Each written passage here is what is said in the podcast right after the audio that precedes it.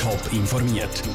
Das Radio Top Magazin mit Hintergrund, Meinungen und Einschätzungen mit dem Patrick Walter. Warum ein gut gemeinter Vorschlag aus dem Zürcher Gemeinderat für Streit sorgt und warum Jugendliche trotz einem neuen Gesetz nicht in die Nachbarkantone gehen, E-Zigis kaufen, das sind zwei von den Themen im Top informiert. Sie ist die grösste Techno-Party der Welt, zieht jedes Jahr 1 Million Raver als Zürcher Seebecke, Street Parade. Nur nicht das Jahr. Wegen dem Coronavirus fällt die Street Parade diesen Sommer, genau wie alle anderen Grossveranstaltungen, aus. In der Kasse klafft es Millionenloch. Die Zürcher SVP will das Loch jetzt stopfen, und zwar mit Steuergeldern. Nur die Street Parade will das Geschenk gar nicht. Sarah Frattaroli.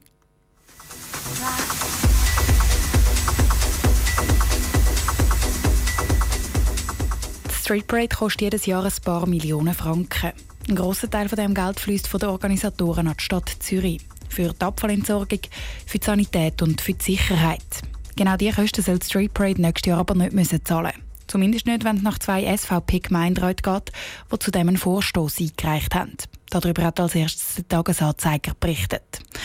Die Street Parade braucht zwar dringend Geld, aber über den Vorstoß der SVP ist sie trotzdem alles andere als erfreut, sagt Stefan Ippli vom OK. Wir wollen eigentlich der Stadt Zürich nicht der Steuerzahler müssen das Geld aus dem Sack rausziehen. Im Gegenteil, wir wollen die Street Parade, wie das in der Vergangenheit so war, wollen wir die auf eigenen Beinen stehen lassen.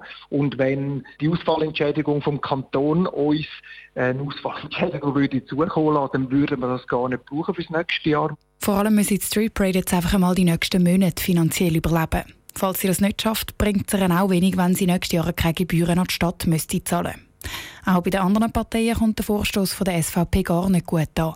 Zum Beispiel bei Markus Kuhns von den Grünen. Es ist einfach sehr schlecht begründet. Also man weiß nicht, warum ist Street Parade allein. Man weiß nicht, wieso jetzt ausgerechnet die Veranstaltung und nicht generell Veranstaltungen. Es ist aber auch nicht so, dass die SVP sich bisher als große kulturelle Freundin äh, vorgetan hätte. Es ist einfach irgendwie ein bisschen schräg. Die SVP selber sieht offenbar ein, dass sich über das Ziel rausgeschossen ist und zieht ihren Vorstoß darum zurück, sagt der SVP-Gemeinderat Samuel Balsiger. Wie das ja auch gewünscht ist vom Veranstalter und wir wollen ja ihn nicht dazu zwingen, dass er unsere Hilfe annehmen die Diskussion, die wir ausgelöst haben, ist sachdienlich und für uns steht die Sache im Vordergrund. Und somit kann man den Vorstoß gut zurückziehen. Vorstoß hin oder her, die Geldsorgen bei der Street Parade die bleiben. Ob sie bis nächstes Jahr überlebt, ist alles andere als sicher und hängt eben vor allem davon ab, ob der Kanton Geld einschüsst. Sarah Frattaroli hat berichtet, dass es die Street Parade nächstes Jahr einfach in einer kleineren, abgespeckten und darum auch günstigeren Version gibt. Das ist übrigens keine Option. Die Technoparty ist nämlich so beliebt, dass sie sich gar nicht kann verkleinern kann. Die Raver kommen trotzdem. Es gilt also ganz oder gar nicht. Sie sehen zum Beispiel aus wie ein, schick, wie ein schicker Kugelschreiber und aus ihnen kommt Rauch im Aprikose, Pfirsich oder Eperi-Geschmack. E-Zigaretten.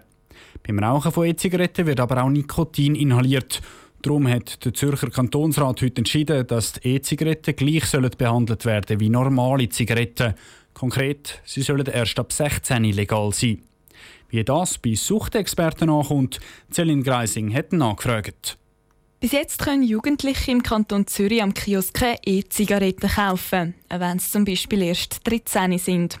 Dem will der Kanton jetzt einen Riegel schieben. Er hat heute entschieden, die E-Zigaretten wie Tabakzigaretten erst ab 16 zu erlauben. Die Monique Portner von Sucht Schweiz freut den Entscheid. Das ist sicher eine gute Nachricht, wenn man weiß, dass das Jugendalter ganz entscheidend ist, was den Einstieg in Nikotinkonsum betrifft. Dann ist jede regulatorische Maßnahme sehr erwünscht, die den Zugang zu diesen Produkten erschweren oder eben reglementieren. Es ist ein Verbot auf kantonaler Ebene. Das heisst, in Zürich sind die E-Zigis verboten, aber im Kanton Aargau oder St. Gallen kämen die Jugendlichen die E-Zigis immer noch über. Dass unter 16-Jährige dann über die Kantonsgrenzen ausgehen, um eine E-Zigarette zu kaufen, glaubt Marcel Reuss von der Suchtpräventionsstadt Zürich nicht. Der Verkauf von normalen Zigaretten war auch nicht überall gleich geregelt in den Kantonen. Und wir hat nie etwas gehört, dass das ist. Kommt dazu, dass die Jugendlichen nicht so mobil sind, weil sie ja nicht dürfen Auto fahren, unter 16 oder nicht können Auto fahren. Für Sucht Schweiz und Suchtprävention der Stadt Zürich ist klar, auch wenn das Verbot nur auf kantonaler Ebene gilt, für die Jugendlichen ist ein Verbot ein klares und wichtiges Zeichen. Für die Zukunft wünscht sich der Marcel Reus aber ein Verbot im ganzen Land bis 18, nicht nur 16, so wie es im Ausland heute schon gilt. Und das macht wegen dem Sinn, wie man weiß, von 10 Leuten, die täglich rauchen, haben sieben vor 20 Jahren angefangen. Also je später jemand anfängt zu rauchen, umso eher gelingt es ihm nicht, einfach in eine Sucht hineinzugleiten, in eine Abhängigkeit. Ganz verteufeln wenn die Suchtpräventionsstellen die E-Zigaretten nicht. Für langjährige erwachsene Raucher, die aufhören wollen, könnten sie nämlich eine Alternative sein. Celine Greising hat berichtet.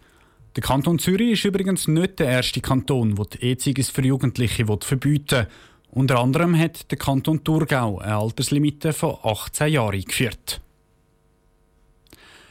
Jeder dritte Franken in der Schweiz wird nachhaltig angelegt.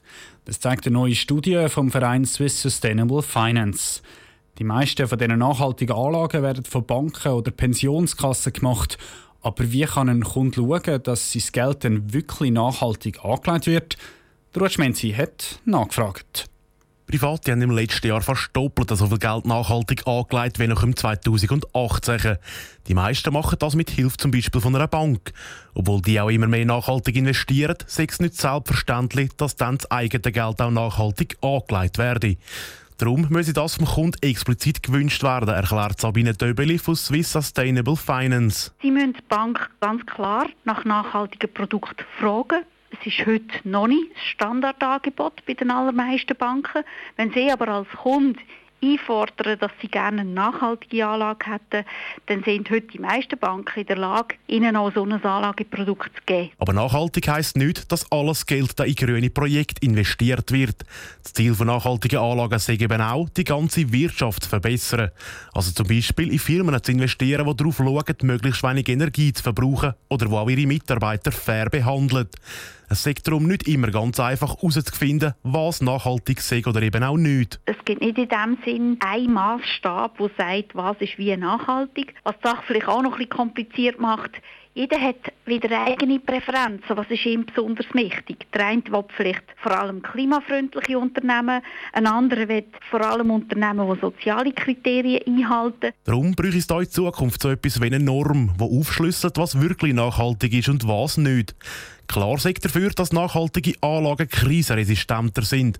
Auch kann mit den nachhaltigen Anlagen gleich viel Geld verdient werden wie mit den herkömmlichen.